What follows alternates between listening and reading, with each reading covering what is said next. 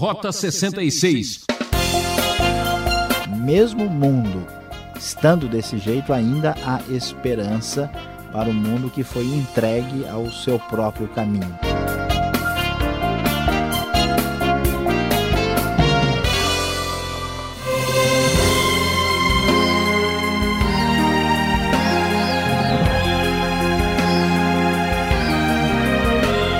Aqui é Beltrão trazendo mais uma série de estudo no programa Rota 66. É com muita alegria que preparamos mais uma série para você. Hoje vamos começar nossa trilha através da carta de Paulo aos Romanos. É hora de corrigir o rumo da nossa vida e entender a direção que estamos seguindo. O que acontece com as pessoas que se afastam de Deus? Descendo em queda livre. É com esse tema que abrimos nosso estudo com Romanos capítulo 1. O professor Luiz Saião já está prontinho e preparado para mais esse desafio. E você? Então vamos juntos para mais essa aventura.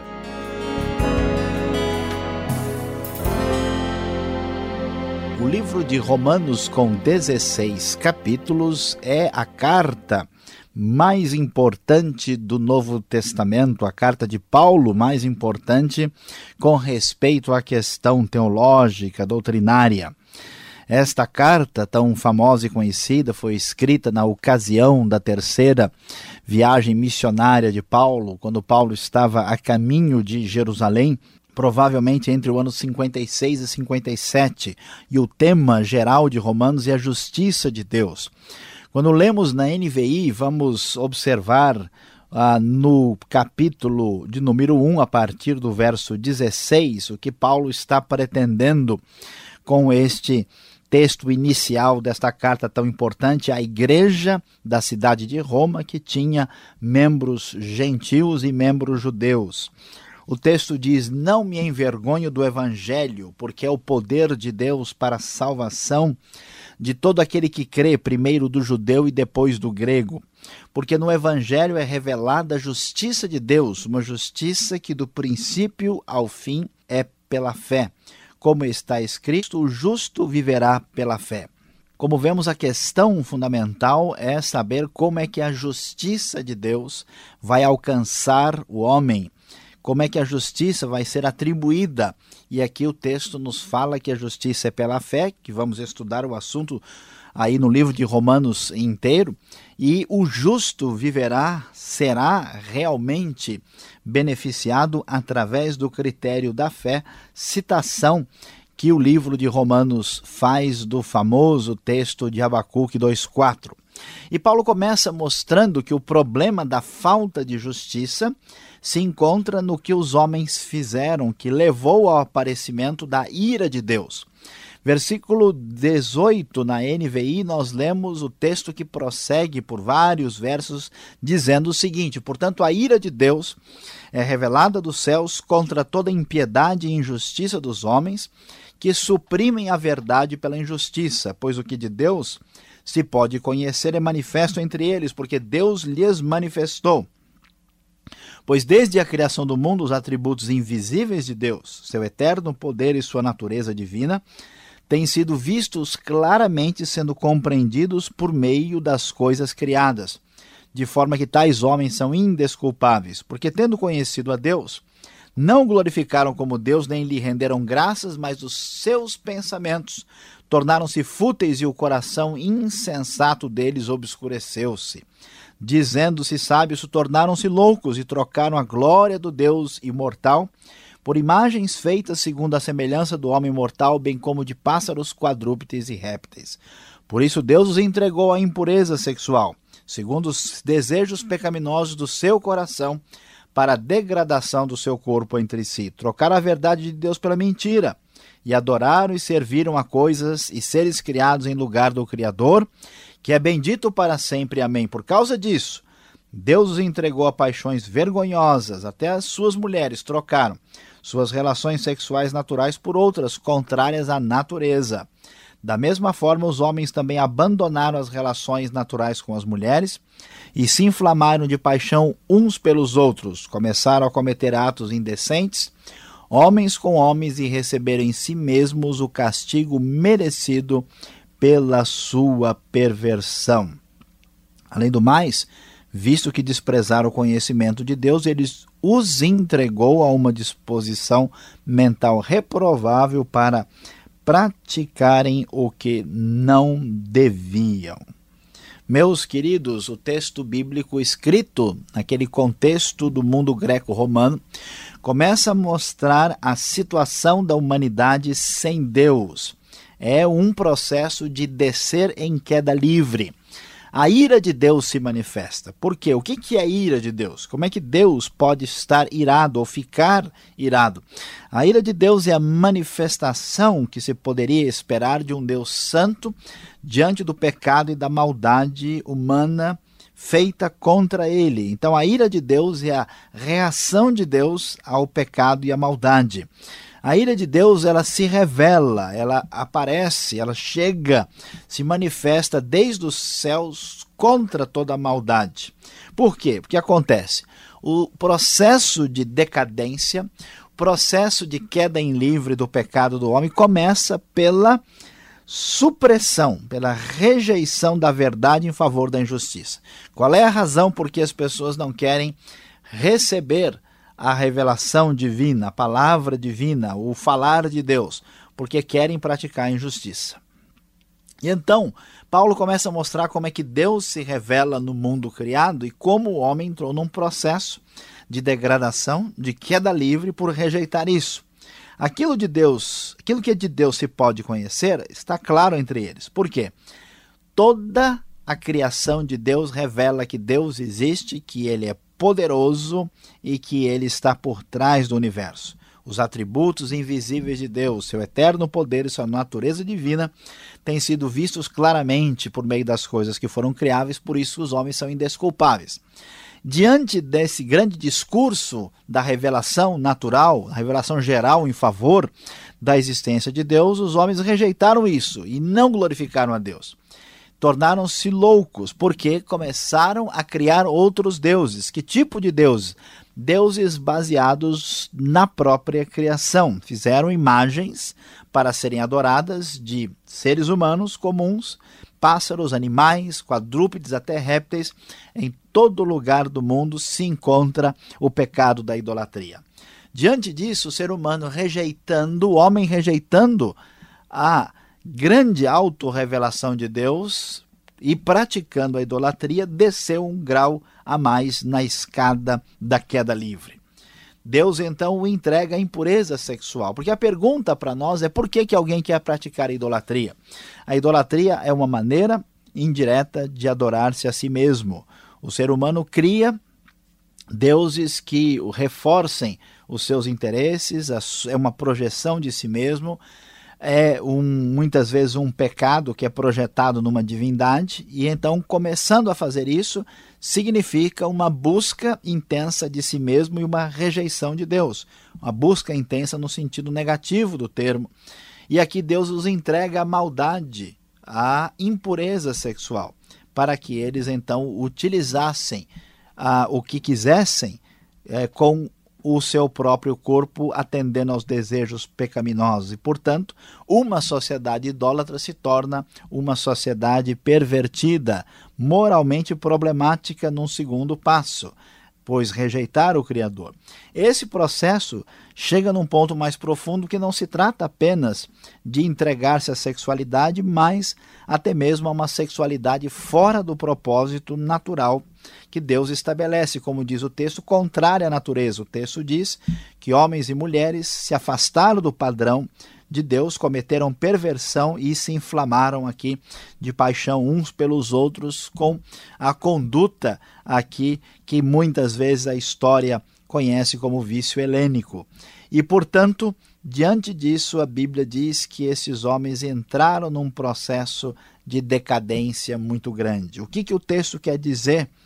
Para nós que Deus vai agir de modo a trazer justiça e justificação para um mundo que vive afundado na injustiça. O texto tem a intenção de nos dizer que os pagãos, que os romanos, que os povos que não conheciam a Deus estavam nessa situação, afastados de Deus, vivendo em absoluta a imoralidade, pecado e que careciam desesperadamente da bênção e da ação de Deus que traria justiça para eles. Todos que viviam assim, nessa queda livre, nesse processo, estavam afastados de Deus e condenados por causa do seu pecado. E é isso que vamos observar no primeiro capítulo de Romanos, que certamente nos ensinará muitas coisas fundamentais para a nossa vida cristã. A vida cristã só pode ser bem-sucedida se entendermos corretamente a teologia de Romanos. Não dá para ter uma vida prática sem fundamento na palavra. Portanto, Romanos vai nos mostrar como é que o pecado tomou conta da humanidade. Ele vai nos mostrar no capítulo 1 como é que o homem pagão se afastou de Deus e se encontra no estado que está. A pergunta é: se Deus criou o ser humano, se Deus criou tudo perfeito, como é que nós estamos vendo isso que a gente vê hoje? Romanos diz então para nós: isso começou há muito tempo quando o homem rejeitou a revelação de Deus, deu as costas para aquilo que a própria criação mostrava sobre Deus e entrou num processo em queda livre, portanto, sendo agora culpado diante de Deus. O texto termina o capítulo 1 dizendo coisas assim muito fortes. Tornaram-se cheios de toda sorte de injustiça, maldade, ganância e depravação Estão cheios de inveja, homicídio, rivalidade, engano e malícia. São bisbilhoteiros, caluniadores, inimigos de Deus, insolentes, arrogantes e presunçosos. Inventam maneiras de praticar o mal, desobedecem a seus pais, são insensatos, desleais, sem amor pela família e implacáveis. E, embora conheçam o justo decreto de Deus, de que as pessoas que tais coisas praticam merecem a morte, não somente continuam a praticá-las, mas também aprovam aqueles que as praticam. Triste e lamentável estado da humanidade sem Deus, mas ainda há esperança, esperança que vem de Cristo Jesus.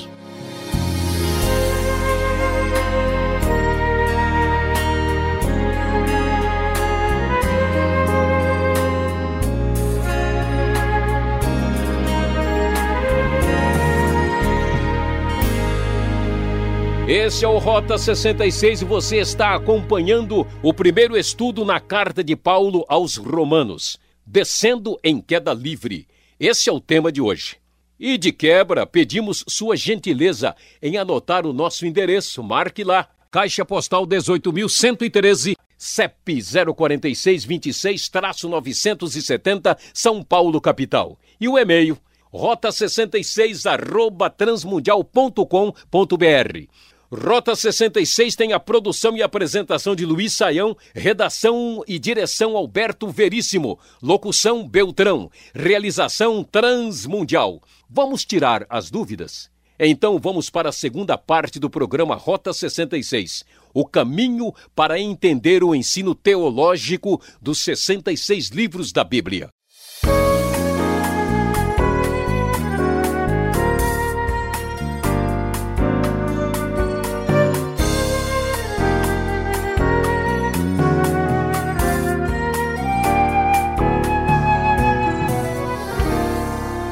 Ok, Saião, chegamos agora no livro de Romanos. Uma aventura diferente agora no Rota 66, que dias atrás estávamos no deserto e agora já chegamos na Roma antiga, Saião. Por que estudar esta epístola, esta carta neste momento, Saião? É, Alberto, talvez os nossos ouvintes estão perguntando é por que, que nós saímos de Êxodo e chegamos a Romanos de repente. Que pulamos, foi esse, né? É, pulamos tudo, saímos do deserto e viajamos tão longe que já chegamos em Romanos. A questão é a seguinte: nós estamos é, estudando o livro de Romanos porque nós vimos muita coisa relacionada com a lei, com o tabernáculo, com aquilo que Deus entregou a Moisés e Romanos, como grande parte do Novo Testamento, mas Romanos vai interagir muito com isso. Também o nosso ouvinte, né? Aí prestar atenção melhor, ele vai já estudar o Antigo Testamento e também alternar com o Novo para que a nossa viagem pelo Rota 66 seja bastante agradável e proveitosa. Então, Uma vamos... visão ampla, né? É, e aí fica mais fácil a pessoa só estudar livros do Antigo Testamento, um na sequência do outro, ele pode acabar ah, aproveitando menos. Então nós vamos fazer um, uma turnê diferente aqui. Tá certo. Agora, nós entramos aqui no primeiro capítulo e me parece que a festa do boi, a festa do bezerro de ouro, continua naqueles moldes. É isso mesmo? Pois é, Alberto, o que, que a gente vai descobrir aqui, né? Ah, existe a festa do boi e dessa vez não é em Barretos. E o negócio aqui nem tem a ver com, com peão, com nada disso. A grande verdade é que o povo de Israel vivia circundado de culturas que praticavam religiões pagãs e semelhantes à festa do bezerro que vimos lá em Êxodo. Aqui nós vamos ver como esse, esse tipo de raciocínio se generalizou. Né? A descrição que Paulo faz em Romanos 1 é do comportamento predominante no mundo antigo, o mundo greco-romano.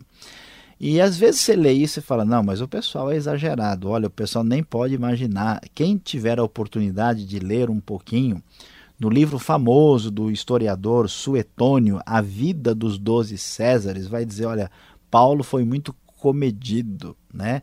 Ah, diante de tantas atrocidades, maldades, um mundo em que 60% da população era escrava, quando as pessoas eram mortas e assassinadas. Conta-se, por exemplo, que um, um, dos principais líderes de Roma encontrou ah, duas crianças praticamente e, e, quis abusar delas sexualmente e, e, houve resistência. Ele foi e quebrou as pernas daquelas crianças. Né? A, a, o mundo de hoje começa a rever crimes monstruosos que são consequência de uma vida licenciosa fundamentada no prazer hedonista imediatista inconsequente. E Paulo diz: olha, é aqui onde chegamos. Então, a festa do bezerro não merece eh, ser visitada. Né? Quem entrar por esse caminho vai realmente ficar numa situação muito terrível. E Deus diz: ó, mesmo o mundo estando desse jeito, ainda há esperança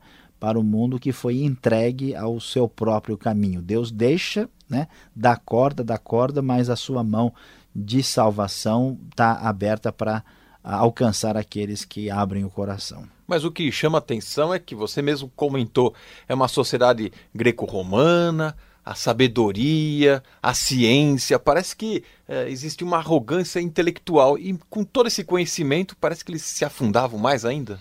Exatamente, porque reforça o orgulho, né? muito semelhante ao que a gente vê hoje em dia. Né? Muitas pessoas desesperadas, perdidas, sem esperança de vida, mas com o nariz bem empinado. Tá certo. No verso 17, a gente encontra, digamos, a frase-chave desta, desta epístola, a justiça de Deus, mas que ela vem de fé em fé. Como é que significa, que significa isso? Como é que a gente pode é, relacionar, entender ou aproveitar melhor esta verdade? É, a grande questão aqui é a justiça de Deus. A pergunta é como é que um Deus justo se relaciona com o um mundo injusto? E tem dois elementos. Se Deus é justo, ele vai trazer a condenação para a injustiça do mundo. E é o que nós vemos aqui. O homem escolheu um caminho de injustiça, Deus diz: Pois não, pode prosseguir e você vai receber juízo por isso. Agora, a segunda questão é como é que Deus traz a sua justiça no sentido de justificar os que são injustos. E aí a questão é qual é o princípio por meio de, do qual isso acontece. A opinião humana, que era presente até na, na religião a, do contexto judaico da época, era que a justiça vinha através do mérito da, e da obra humana, do praticar. É aquela ideia que a pessoa acha que ele merece alguma coisa porque ele é uma pessoa boa. E aqui Romanos vai dizer, e aqui a tradução da nova versão internacional faz grande diferença, porque a, a, a, expressão, literalmente no grego, diz isso mesmo, que a justiça de Deus é de fé em fé. Mas a pergunta é: o que quer dizer isso de fé em fé, como você levantou? E aí a NVI acertou em cima, dizendo que a justiça de Deus né, é uma justiça que do princípio ao fim é pela fé. Ou seja, não existe outro princípio. O caminho pelo qual nós ah, estabelecemos essa relação de receber a justiça de Deus é pelo princípio da fé. Porque o justo, né, já desde Abraão, também em Abacuque, é considerado justo por causa da sua expressão de fé que se manifesta concretamente em fidelidade. Então, isso é muito importante. A justiça, do começo ao fim, é pela fé. É esse o significado da frase. Tá certo. Agora, o que assusta quando a gente lê ah, o primeiro capítulo de Romanos, do versículo 28 até o final, no 32, parece que nós estamos lendo um, um jornal sensacionalista, um tabloide popular, não é? é? Será que isso se assemelha um pouco aos nossos dias, né? E Deus entregou os homens a estas coisas assim de uma vez por todas. Deus deu um empurrão, já que vocês querem ir para baixo, então vão mesmo? Olha, Alberto, a, a, infelizmente, não vou dizer toda parte, todo mundo, porque isso é generalizar, mas grande parte da nossa sociedade parece muito com a sociedade greco-romana antiga. O que significa isso? Significa uma busca intensificada de si mesmo como padrão absoluto de tudo. Então, rejeita-se Deus e se coloca a si mesmo como Deus. Então, esse caminho de idolatria e de promiscuidade, de decadência, de moralidade sexual, que no fundo aqui existe um elogio de Narciso, né? um elogio não de um altruísmo, mas um egocentrismo tremendo. Porque na, na própria relação de idolatria, a pessoa adora a si mesma. A própria sexualidade desvirtuada, ela se torna um prazer em si mesma, ela busca formas cada vez mais extravagantes, cada vez mais egocêntricas, cada vez mais narcisistas, e isso faz com que a pessoa perca a relação de, de dever, ah, hoje em dia, muita gente não se importa com família, a pessoa não, não pensa né, em todo o que está envolvido na sexualidade, ele quer o prazer imediato, ele quer a satisfação dos seus interesses pessoais, hedonistas e egocêntricos, e cada vez a exigência é maior. Cada vez a, a sexualidade se torna mais doentia, problemática, antinatural e não satisfaz, cria um vazio ainda maior. Então, infelizmente, a, a sociedade que não entende ah, os limites estabelecidos por Deus, não entende que o centro do universo é Deus, que se centraliza no homem, entra nesse abismo sem fundo, entra nessa, nesse processo de queda livre e, de certa forma, Deus.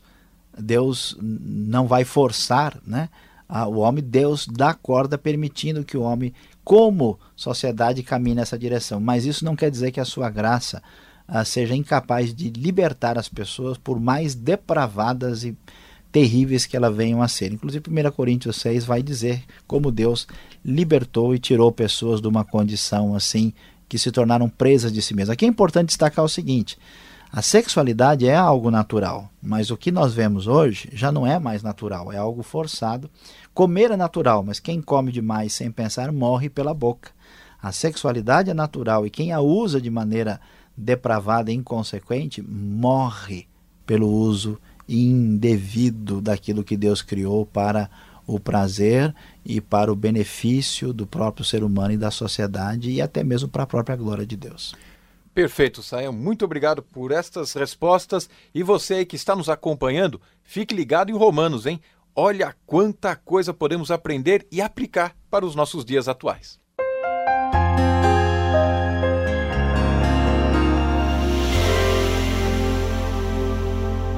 Rota 66, hoje estudando Romanos capítulo 1, descendo em queda livre. Como nós vimos, esse texto fala de o que aconteceu com a humanidade que se afastou de Deus. E a grande lição para todos nós é que Deus é o juiz. Quando vemos o mundo do jeito que está, com tantos problemas éticos e morais, alguém pensa, isso mostra que Deus não existe. Ah, isso mostra que Deus abandonou o mundo. Parece que estamos sozinhos, sem direção. Palavra de Deus nos mostra que o que está acontecendo é o resultado do abandono de Deus com relação à humanidade que virou as costas para ele. esse abandono não é absoluto e completo. Deus ainda mantém a sua mão de bênção para aquele que dele se aproxima. E como vemos aqui, Deus é o juiz. Se Deus é o juiz, é muito importante prestar muita atenção nisso. Do contrário, sem Deus e sem a justiça de Deus, não teremos salvação. Ah, que pena por hoje é só. O programa Rota 66 volta nessa sintonia e nesse horário. Não perca! Fica aqui o convite. Visite o nosso site www.transmundial.com.br. Até lá!